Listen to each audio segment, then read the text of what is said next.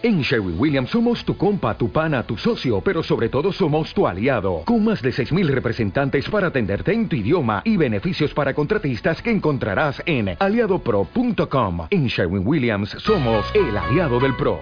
Mañana, eh, primero los Corintios capítulo 1, versículo 25 al versículo 29. El libro de Primero los Corintios, capítulo 1, versículo 25 al versículo 29. Quiero hablarles en esta mañana de algo que el Señor puso en nuestra mente, puso en nuestro corazón. Y dice, porque el sensato de Dios es más sabio que los hombres, y lo débil de Dios es más fuerte que los hombres. Y dice el apóstol en el versículo 26, pues mirad hermanos vuestra vocación, que no sois muchos sabios según la carne, ni muchos poderosos, ni muchos nobles sino que lo necio del mundo escogió Dios para avergonzar a los sabios, y lo débil del mundo escogió Dios para avergonzar a lo fuerte, y lo vil del mundo y lo menospreciado escogió Dios, y lo que no es para deshacer lo que es, a fin de que nadie se capte en su presencia. Yo no sé, pero quizás tú has participado alguna vez, ¿verdad?, en partidos de fútbol, en partidos de voleibol, en partidos de básquetbol. Yo no sé si tú eras el que tuviste el privilegio de tener más conocimiento, ¿verdad? Más sabiduría, más inteligencia en cuanto a ese deporte. Yo no sé si a ti te tocó el privilegio de escoger a tu equipo, ¿sí? Yo no sé, quizás algunos de ustedes van a levantar su mano y van a decir, yo a mí, ¿verdad? Me tocó escoger en varias ocasiones a las personas que habrían de jugar conmigo. Quizás tú no eras esa persona, pero quizás eras la persona que estaba ahí, ¿verdad? Entre toda la bola, ¿verdad? Y entre toda esa bola, tú querías que a ti te escogieran. Tú querías que a ti prácticamente, ¿verdad?, te eligieran para jugar con el mejor equipo. Y quiero decirte que algo similar pasó con el Señor. Dice la palabra de Dios que Dios escoge. Dios desde el principio y por esa razón maravilló la palabra del Señor en el versículo 26 y 27. En el versículo 27 dice el Señor, sino que lo necio del mundo escogió Dios para avergonzar a los sabios y lo débil del mundo escogió Dios para avergonzar a lo fuerte y lo vil del mundo y lo menospreciado escogió Dios y lo que no es para deshacer lo que es a fin de que nadie se cante ante su presencia. Te tengo buenas noticias en esta mañana. En esta mañana Dios te escogió a ti, Dios me escogió a mí y nos sacó de una situación que tú ni te imaginas que tú ni siquiera te pasa por tu mente, pero quizás tú fuiste una persona vil, una persona arrogante, una persona soberbia, y puse de esa manera que eras, ¿verdad? Vil, eras tú de una persona que podríamos decir desalmada, una persona que no pensaba más que en sí mismo o en sí misma. Quizás también eras una persona que te sentías tú débil, ¿verdad? Que tú eras la más persona que podríamos llamar allá afuera que era la más débil, la que no podía hacer ciertas cosas. Quizás a lo mejor eras una persona que alguien lo menospreció, alguien te menospreció, alguien quizás te hizo a un lado, alguien quizás te hizo hacia otro lado y no te escogió a ti. O quizás tú, alguien te dijo a ti que tú no eres nadie en esta vida. Quizás alguien puso en tu mente esto, pero dice la palabra de Dios, mirad hermanos, en el versículo 26, miren hermanos, obsérvense, véanse cada uno de ustedes, vuestra vocación dice que no sois muchos sabios según la carne, ni muchos poderosos, ni muchos nobles. Si yo les preguntara, levante la mano aquí, los sabios, y muchas veces Padres nosotros, dice, levantábamos la mano. Si decíamos, ¿quiénes son los nobles? ¿Quiénes son los poderosos? Levante la mano. Dice el apóstol, observen hermanos, nadie de ustedes es una persona poderosa, nadie de ustedes es una persona que tenía mucha sabiduría, nadie de ustedes es una persona muy inteligente.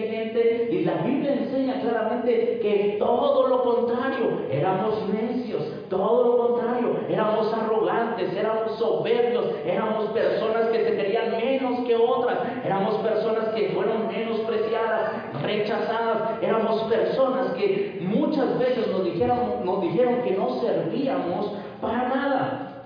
Quiero decirte algo, Dios te escogió a ti y te tienes que sentir privilegiado. Dios me escogió a mí y me tengo que sentir privilegiado. Qué honra, qué maravilloso es que Dios nos haya escogido a nosotros. Y por ahí hay un versículo bíblico que dice que nosotros no escogimos a Dios, Dios nos escogió ¿qué? A nosotros. Así que hermano, Dios te escogió a ti. Y ahora, es necesario que si Él te escogió a ti, no es porque eres poderoso, no es porque eres más sabio, no es porque eres el más guapo, no es porque eres la más guapa, la más bella. No, Dios te escogió a ti porque eres débil o eras débil. Dios te escogió a ti porque de verdad eras soberbio, eras soberbia. Hay algo que ha venido Dios trabajando en ti que te ha vuelto un hombre amoroso, un hombre cariñoso, una mujer amorosa, una mujer que ve ya por los demás, que no es tan soberbia, que no es tan arrogante, ahora eres diferente. Y quiero decirte algo,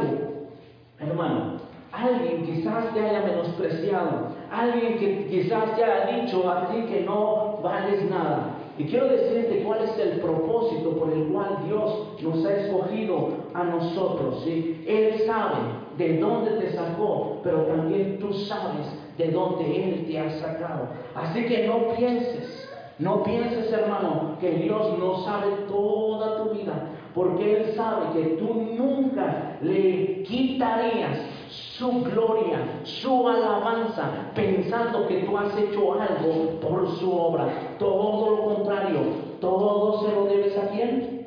A Él. Ahora, vamos a ver.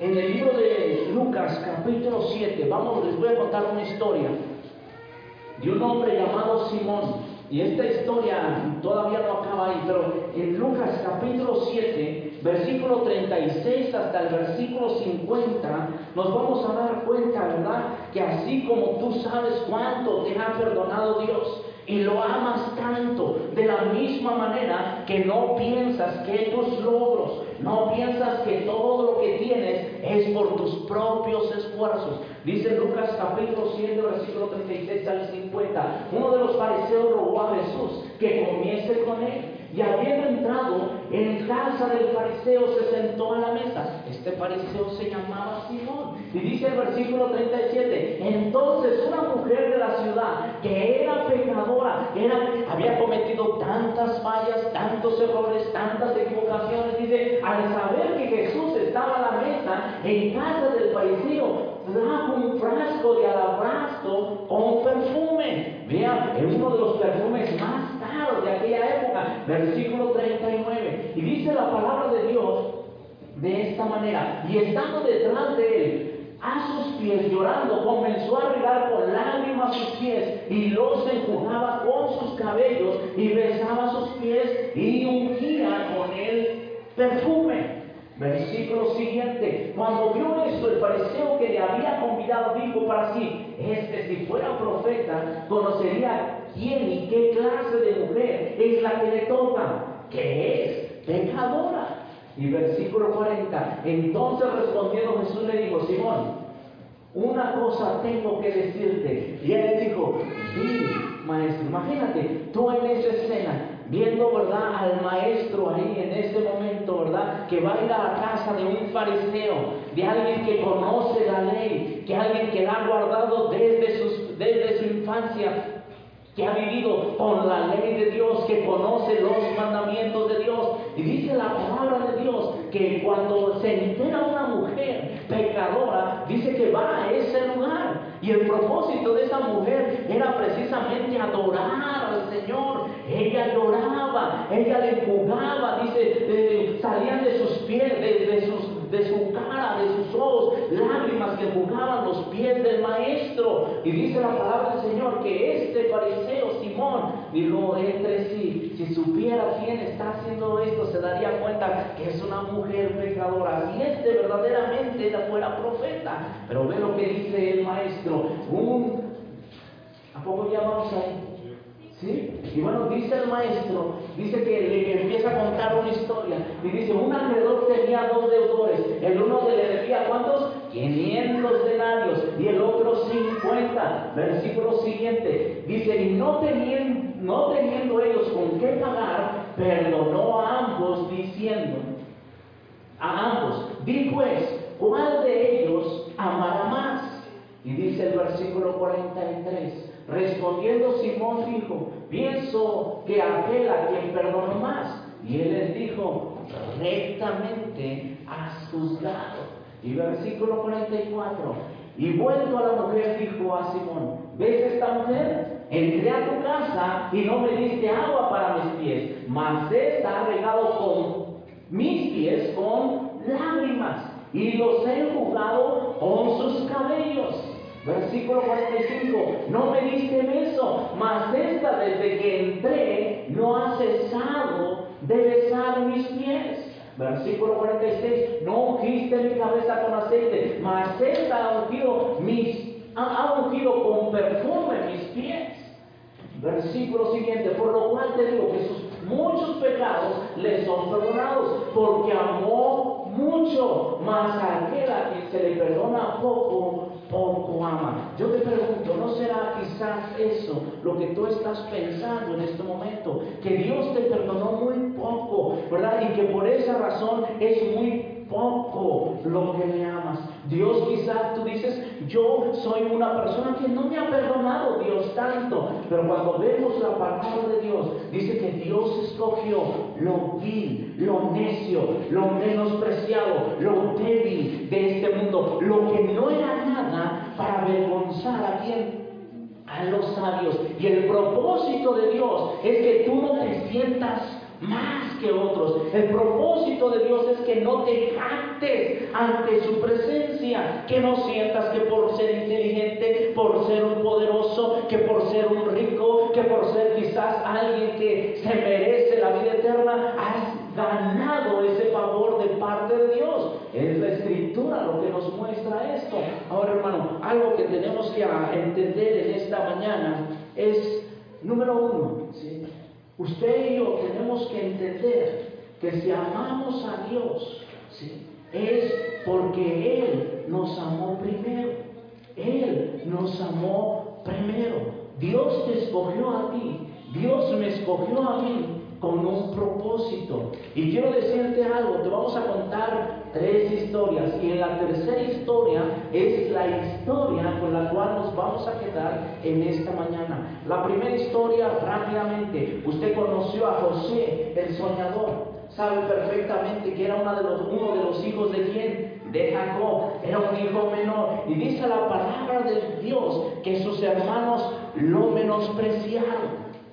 Él tuvo uno, unos sueños y en uno de los sueños que él tuvo, él reinaba sobre sus hermanos. Y cuando él cuenta a sus hermanos, dice la palabra de Dios, que lo menospreciaron en su corazón, porque no creían en estos sueños. Al otro personaje podríamos mencionarlo fue David. David era pastor de ovejas, pero también era cantor. La Biblia nos enseña claramente que era de bello parecer. La Biblia nos enseña que él cuando escuchó al gigante Goliat, ¿verdad? Maldecir al pueblo de Israel durante 40 días. El pueblo de Israel estuvo escuchando a este hombre de su guerra que había tenido con otros pueblos y cómo este había vencido. El pueblo de Israel estaba temeroso cuando David, ¿verdad? Va y les dice que él enfrentaría a, aquello, aquel gigante, sus hermanos ya lo habían menospreciado. ¿Cómo es posible? Dice, tú nunca has agarrado una lanza, una espada, nunca te has puesto, ¿verdad? Ni siquiera una armadura. ¿Cómo es posible que vas a salir a luchar con este gigante? Lo menospreciaron, dice la palabra de Dios, en su corazón. Cuando está enfrente de Goliat, dice la palabra que Goliat también lo menospreció porque era un muchacho, era de baja estatura, ¿verdad? Y por supuesto no era un hombre de guerra. Hermanos, quiero decirte algo. Quizás alguien te ha menospreciado. Quizás alguien te ha rechazado. Alguien te ha puesto a ti como una no valías nada. Quiero decirte en esta mañana, te vamos a contar una historia. Y la tercera historia es de un hombre llamado Moisés. Moisés prácticamente un hombre que durante mucho tiempo batalló con su identidad, ¿verdad? Durante mucho tiempo él batalló para saber perfectamente que él pertenecía a otro pueblo. Cuando él se da cuenta, él hace lo que jamás nadie imaginó, ¿sí? Y es precisamente luchar contra un pueblo para ganar a otro pueblo, liberar a otro pueblo. Quiero decirte algo, Dios escogió a este hombre porque él se sentía menos que los demás. Dios escogió a Moisés. Y esta es la historia que te quiero contar en esta mañana. Esta mañana vamos a ir al libro de Éxodo, capítulo 4, versículo 2. Tú sabes quién es Moisés. Tú sabes quién fue Moisés también. A él Dios le habló por medio de una zarza. Cuando Dios le dijo, ven para liberar a mi pueblo, Moisés empieza a poner muchas excusas. Desde el capítulo 3, tú puedes leer esta historia, te vas a dar cuenta cómo él pone muchas excusas. Y cuando ya después de tantas excusas que le pone a Dios, ¿verdad? Dios le dice a Moisés, está bien, eres tartamudo, está bien, ¿verdad? No puedes hablar, está bien, no tienes confianza porque la gente quizás te pregunte quién es el que te envía, está bien. Y dice la palabra del Señor en Éxodo capítulo 4, versículo 2, y Jehová dijo, ¿qué es eso que tienes en tu mano? Y él respondió, lo que tengo en mis manos, dice otra versión, es una vara. Hermano, es un buen momento para hacer un, alto en tu vida o en el camino. Es necesario reflexionar sobre cómo está nuestra vida, cómo está tu vida, cómo van tus proyectos, cómo vamos con nuestras metas, qué hemos logrado, qué nos hace falta para alcanzar aquello que tanto hemos soñado. Es necesario que en esta mañana tú te pongas a pensar y seguramente muchos de nosotros al reflexionar sobre eso vamos a comenzar a poner y a decir muchas excusas que siempre usamos. Por ejemplo, muchos de nosotros dijeron, si tuviéramos más tiempo, hermano, yo ya hubiera terminado esa casa. Si tuviera más tiempo, yo ya hubiera terminado mi carrera. Si tuviera más tiempo, ¿verdad? Yo hubiera impulsado a mis hijos y así consecutivamente. Si tuviera más dinero, si tuviera más conocimiento, si tuviera un título académico y empezamos a decir, si tuviera. Muchos de nosotros, ¿verdad? Empezamos a poner muchas excusas como lo hizo Moisés. Moisés, por ejemplo, le dijo al Señor, pero Señor, es que yo no puedo hablar, no sé hablar.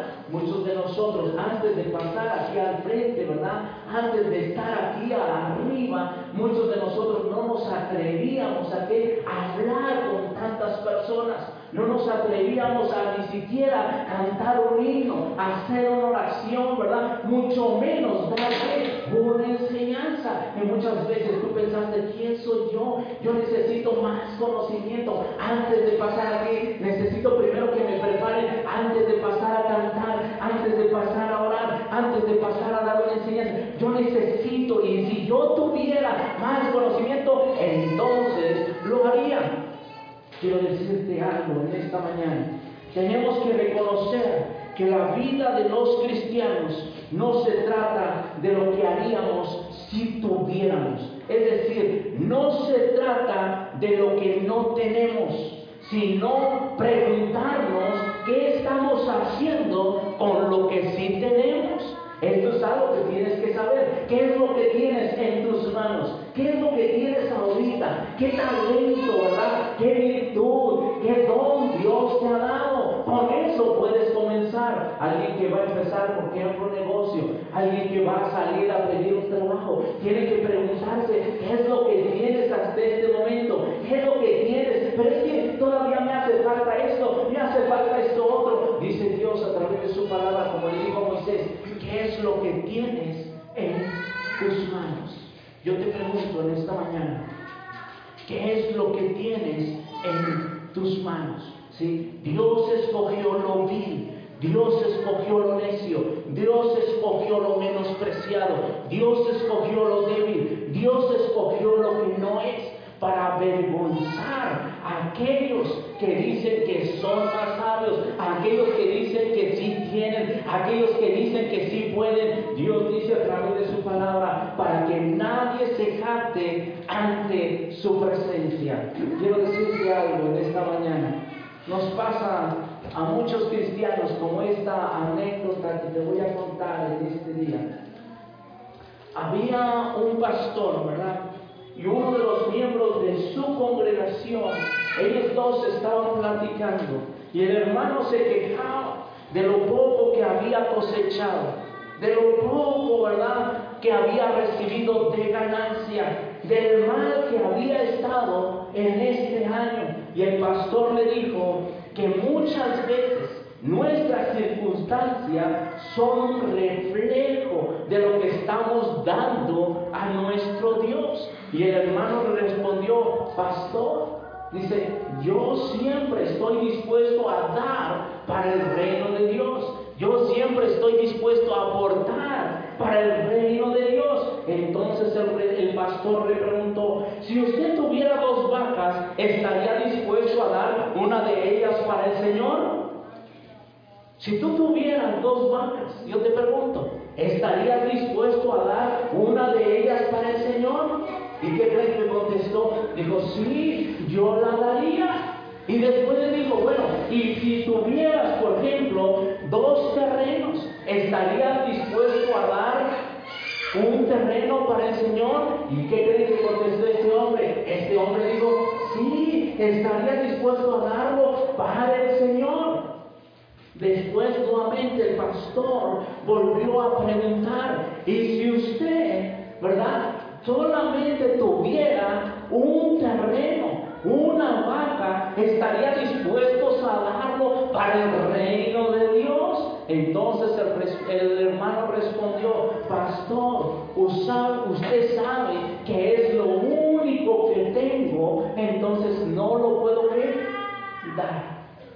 Yo quiero decir que a través de esta historia, que quizás ese es el mismo problema que tenemos el día de hoy.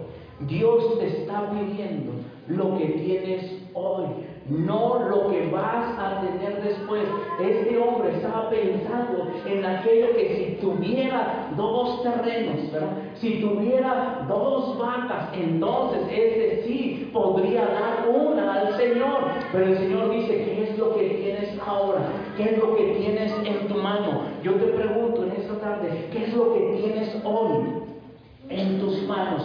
Quizás estamos hablando no de dinero, estamos hablando de tiempo, estamos hablando de talentos, estamos hablando de virtudes, estamos hablando de dones que Dios te ha dado. ¿Qué es lo que tienes en tu mano? A mí me gustó, por ejemplo, hace ocho días, ¿verdad? Lo que hicieron nuestros hermanos. ¿Saben por qué? Porque había mujeres, había hombres que tenemos talentos en esta congregación. Tenemos a alguien que nos puede decir cómo alimentarnos mejor. Tenemos que alguien que nos puede ayudar con el, con la hablando del, del, sistema cardiovascular, ¿verdad? El sistema en cuanto a la glucosa, nosotros podemos tener a esa persona y nos puede ayudar para poder decir, sabes que estás demasiado alto en la presión, estás pasando del nivel de glucosa y eso está mal porque eres templo de qué? Del Espíritu Santo. Hermanos, tenemos hermanas, tenemos hermanos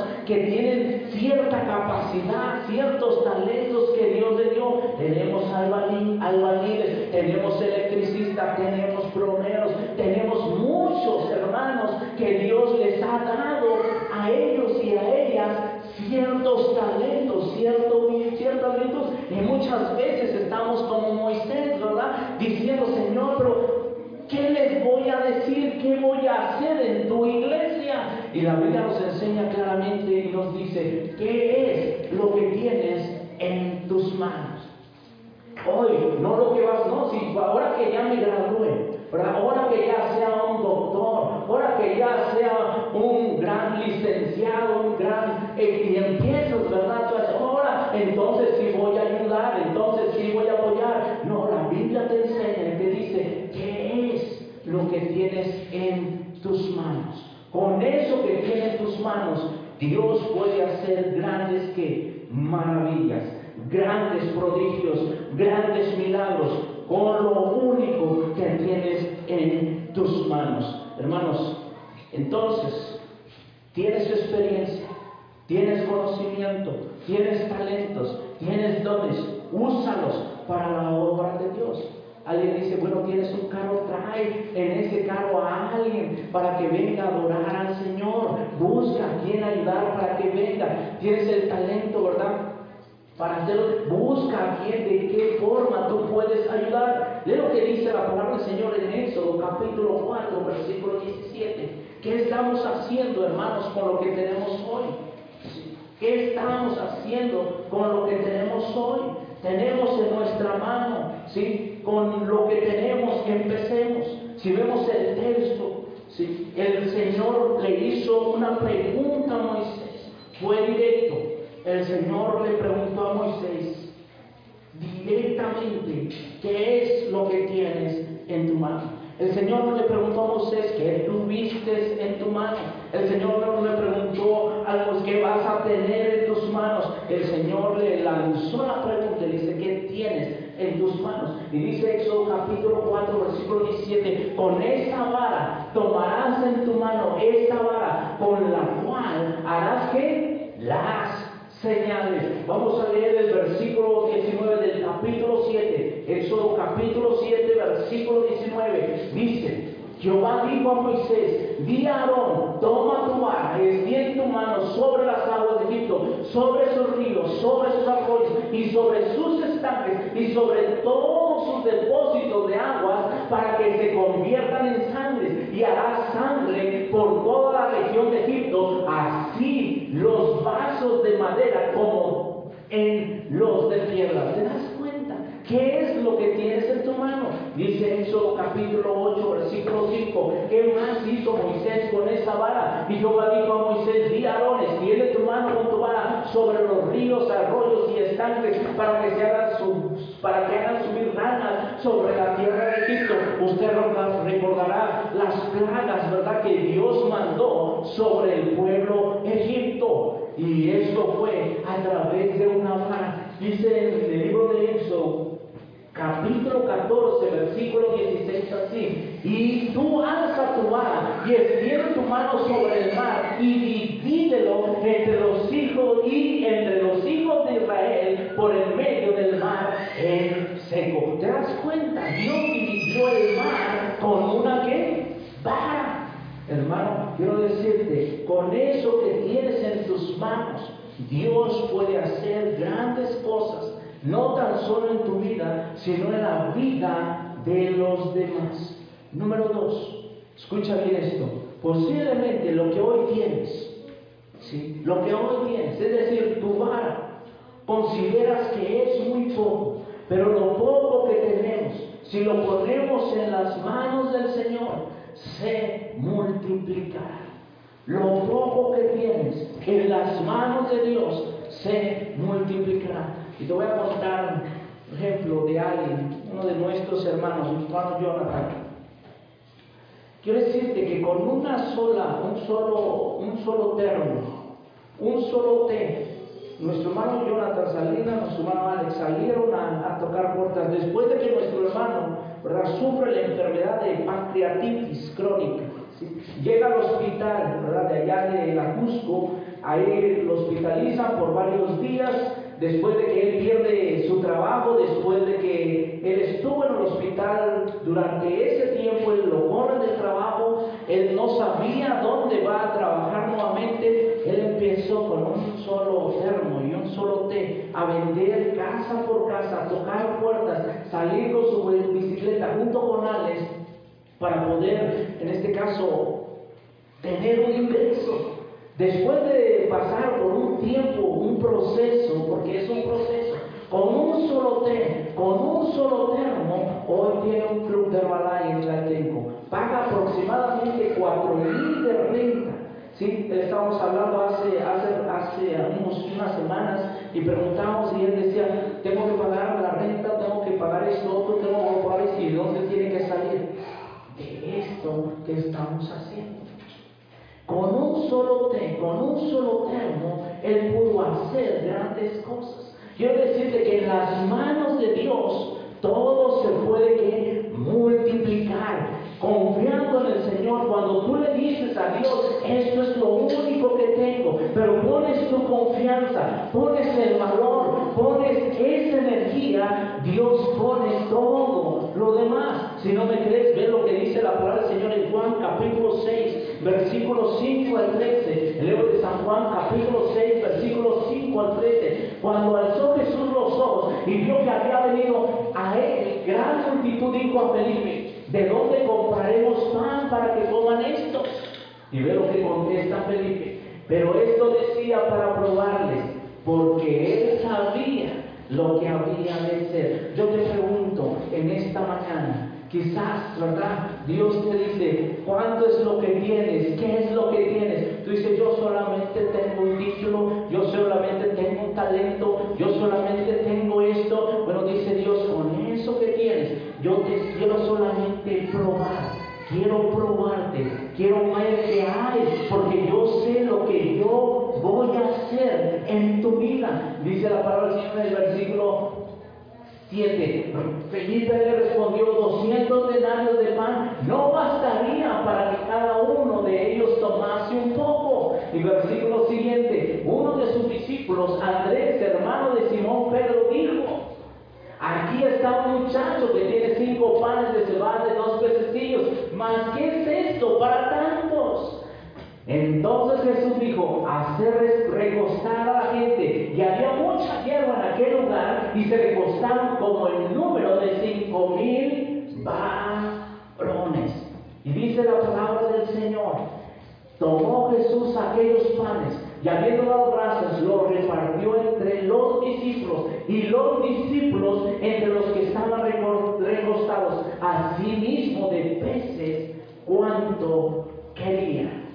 Versículo 12. Y cuando se hubieron saciado, dijo a sus discípulos, recoged los pedazos que sobraron para que no se pierda nada. Verso 13. Recogieron pues y llenaron doce cestas de pedazos y de los cinco panes de cebada sobraron a los que habían comido. Yo te pregunto, en esta mañana, ¿qué es lo que tienes en tus manos? ¿Qué es lo que tienes en tus manos. Quizás tú pienses que es muy poco lo que tienes en tus manos, pero quiero decirte que en las manos de Dios todo eso va a que la diferencia.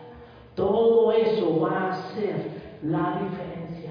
No importa si alguien te menospreció, no importa si te sientes muy débil, no importa si tú dices es que yo fui un vil, fue un soberbio. Fui, como el apóstol Pablo que perseguía a la iglesia, arrastraba a hombres y a mujeres para ponerlos en la cárcel. Yo fui de esa clase de personas. No importa lo que fuiste, lo importante es qué es lo que tienes hoy en tus manos. Con eso que tienes, Dios puede hacer que grandes cosas. Solamente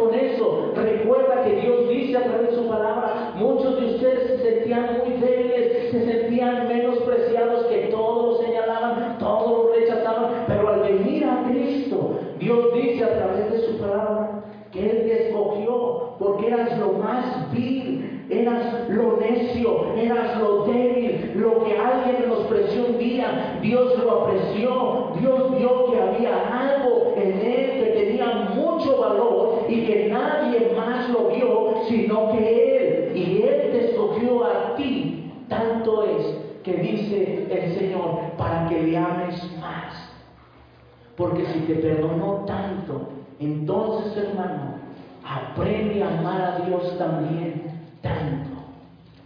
¿Cuántos de ustedes han estado en esa misma situación? No sabes por qué Dios te ha llamado. Y el Señor a través de 1 Corintios capítulo 1 te está diciendo, si los hombres escogieran de entre todos los que estamos aquí, estoy seguro, dice Dios, que no te escogerían a ti. Pero yo te he escogido a ti, a ti, para avergonzar a los sabios. Porque Dios va a hacer grandes cosas con tu vida. Muchos de los que están aquí van a ser hombres y mujeres que por ellos Dios va a traer familias enteras a los pies de Cristo. Dios va a traer a tu hermano, a tu hermana, a tu madre, a tu padre, a todos los que les puedas hablar por medio de ti. Lo vil del mundo, lo que alguien menospreció un día, lo que alguien les dijo que no servía para nada, Dios vio algo en ustedes y dijo que eran ustedes de valor. Que no se te olvide eso. Y es para que nadie se jacte ante su presencia. Quiero decirte que en el año 1936 Dios escogió a nuestros bisabuelos para recibir misioneros en el área de San Luis Potosí.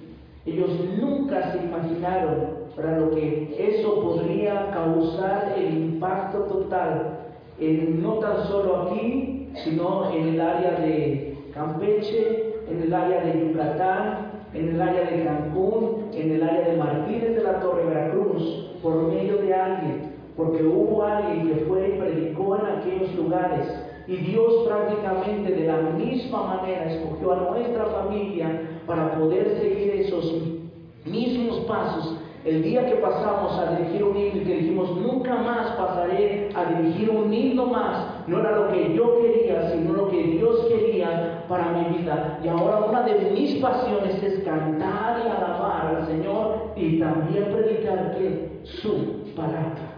Por eso te digo, quiero decirte en esta mañana, ¿Qué es lo que tienes en tu mano?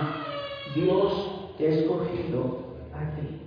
Así que nunca se te olvide esto. Tenemos que saber qué es lo que tenemos. No es realmente lo que no tenemos. Hermanos, lo que hace la diferencia es que con lo que tienes, ¿verdad? Y eso que tienes lo pones en las manos de Dios. Eso es lo que hace la diferencia. ¿Cuántos de ustedes no han puesto su trabajo, su negocio, su vida en las manos de Dios? Y no ha pasado nada.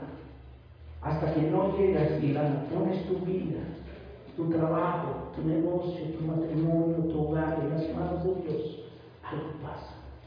Todo depende en manos de quienes te las cosas. Y en las manos de Dios van a pasar maravillas, van a pasar grandes cosas. Yo platicando con Vicky hace tiempo, estábamos hablando de su papá Cristóbal. ¿sí? Y yo creo que si estuvieran varios de los que conocieron al hermano Cristóbal, Julio, por ejemplo, lo conoció. Y pues los que algunos de nosotros que estuvimos ahí lo conocimos, pero quiero decirles que la historia de él fue, por lo que me comenta Vicky, para poner su negocio, la carnicería que hoy está en la, allá en la Jardín, ¿verdad? En la colonia Jardín, aquí en Valle de Chalco. Esa carnicería no estuvo así, ¿verdad? Durante mucho tiempo. Primero el hermano empezó con aguas, con pollo, empezó con pescado, es decir, a experimentar, empezó a vender pescado, empezó a, a vender pollo, empezó a vender aguas, las que los atendían eran sus hijas, las gemelas, Vicky, algunas de las otras hijas mayores, etcétera, etcétera. Ellas ayudaban, ellas apoyaban, hasta que llegó al kilo de tablajero, de carnicero, ¿verdad? Y desde ese momento, cuando empieza a poner una carnicería, la puso en un lugar, decía que la puso en otro lugar, no funcionaba, y todo eso, ¿verdad? Llegó hasta la jardín, hasta que empezó a ver el fruto. Conoce al Señor. Y quiero decirles que pone su, su vida en las manos Dios. Y yo no quiero decir que eso fue, pero el esfuerzo que él tuvo desde el principio, pero lo que vino después fue que esa bendición pasó a sus hijos y hoy están prácticamente bendiciendo a sus hijos y a los hijos de quién? De sus hijos por alguien, ¿verdad? Que conoció a Dios, que se esforzó y que hasta el final luchó para servir al Señor. ¿Qué es lo que tienes en tu mano? Es lo que te digo, es lo que tienes que ver la diferencia. En la obra y en las manos de Dios, Él va a obrar maravillas. Tenemos que confiar que cuando damos nuestra vida, es decir, cuando damos lo único que tenemos, estamos abriendo puertas para la bendición de nuestra vida. Así que nunca menosprecies lo que estás dando al Señor. A lo mejor es lo único que tienes, ¿sí? Es lo único que tienes en este momento, es un talento, es un don, es una habilidad, es un tiempo, a lo mejor no tienes como los demás, pero tu tiempo lo puedes dar al Señor. Número tres, la palabra de Dios nos muestra que no es la cantidad, sino es la calidad, es decir, el corazón, lo que agrada e impacta a nuestro Dios. No es la cantidad, escúchalo bien, porque a veces las personas van a creer, no, ya está hablando de cuánto le vamos a dar a Dios. No se trata de cantidad, se trata de calidad que le des a Dios. Hermano, lee Lucas capítulo 21, versículo 1 al 4. Yo sé que te vas a identificar con esta historia. Lucas capítulo 24, versículo 1 al 4 uno de los mejores ejemplos que nos da la palabra de nuestro Dios de darle al Señor de lo que hoy tenemos es esta viuda pobre. Vamos a leer el texto y vamos a darnos cuenta de esto. Dice Lucas capítulo 21, versículo 1. Dice, levantando los ojos, vio a los ricos que echaban sus ofrendas en el arca de las ofrendas Vio también una viuda muy pobre echaba ahí dos blancas. Y dice el versículo 3, y dijo, en verdad os digo que esta viuda pobre echó más que todos. ¿Y por qué? Porque todos aquellos echaban para las ofrendas de Dios de lo que les sobra, mas esta en su pobreza echó todo su sustento que tenían. Hermano, algunos están dispuestos a dar. Muchos de ustedes están dispuestos a dar. Y le preguntamos, hermano, ¿está dispuesto a dar? Y usted dice, sí, hermano, cuando tenga. Hermano, quiero decirte algo. Si no están dispuestos a dar de su realidad, sino de lo que un día van a recibir o van a tener. Otros, por el contrario, están dispuestos a dar si les queda. Es decir, si les sobra, ¿verdad? Y lastimosamente, quiero decirles, muchos cristianos están viviendo de esa manera, no ponen al Señor como una prioridad en todas las áreas de su vida. Pero el Señor nos llama, el Señor nos reta, el Señor nos invita para que nosotros podamos ser como esta viuda que choque todo su sustento. No se trata de lo que a tener. Se trata de lo que tienes hoy. Es por eso que Pablo le escribe a los, a los Corintios, allá en la carta de segunda a los Corintios, y era que se nos pasó, la carta de segunda a los Corintios, dice el capítulo 9, segunda a los Corintios, capítulo 9. El libro de segunda a los Corintios, capítulo Capítulo 9. 8, 2. Ah, ok, bien. Por favor, lo que estaba buscando. Segunda a los Corintios, capítulo 8. Versículo 12. Bien. Dice, porque si primero hay la voluntad dispuesta, será acepta según lo que uno tiene, no según lo que no tiene. No se trata de lo que vas a tener, no se trata de lo que quizás tuvieras, sino de lo que tienes hoy, lo que tienes en tu mano. Y es lo que Dios te pregunta, ¿qué es lo que tienes en tu mano? En este día el Señor nos hace a nosotros esa misma pregunta que le hizo Moisés, con lo que tienes hoy, con eso es suficiente para empezar. Tienes sabiduría, tienes conocimiento, tienes un título, tienes una habilidad, tienes un talento, tienes algo. Con eso empieza a servir al Señor en su reino. Si eres nutrióloga, tienes que emplearlo en las cosas de Dios. Si eres fisioterapeuta, tienes que emplearlo en las cosas de Dios.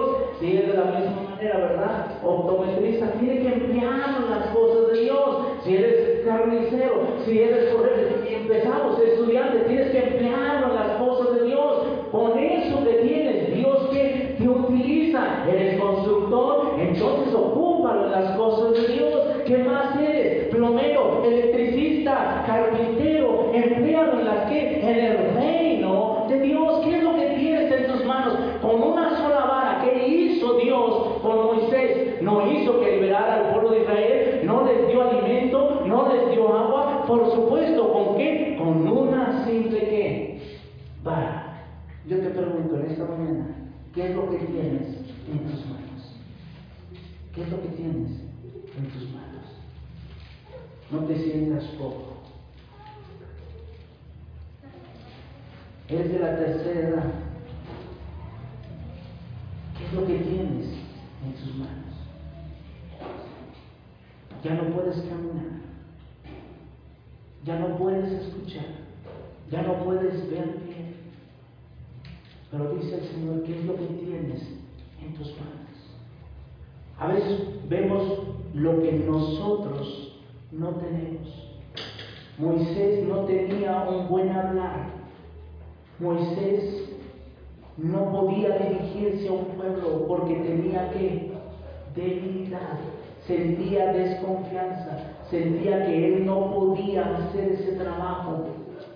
Pero ¿qué es lo que Dios le dice? ¿Qué es lo que sí tienes? ¿Qué es lo que tienes en tu mano? Yo te pregunto, ¿qué es lo que tienes en tus manos en este momento? Con eso empiezas. Empieza a al Señor. Empieza el ministerio. Empieza a orar por alguien. Empieza a ayunar por alguien. Empieza a hablar. Tienes un teléfono, habla. Descuélgalo, habla con alguien. ¿sí? Dile, vamos a orar. El Señor me abrió mi corazón, me pidió que orara por usted. Se habla esto a esa persona. El Señor quiere que, yo no lo sé, pero Él me dirigió a usted para orar por usted en esta mañana, en esta tarde. Háblale. Háblale a esa persona. Con lo que tengas en tus manos. Pero yo apenas tengo esto con eso. Pregúntate, ¿qué puedes hacer para la obra de Dios? Vamos a ponernos aquí.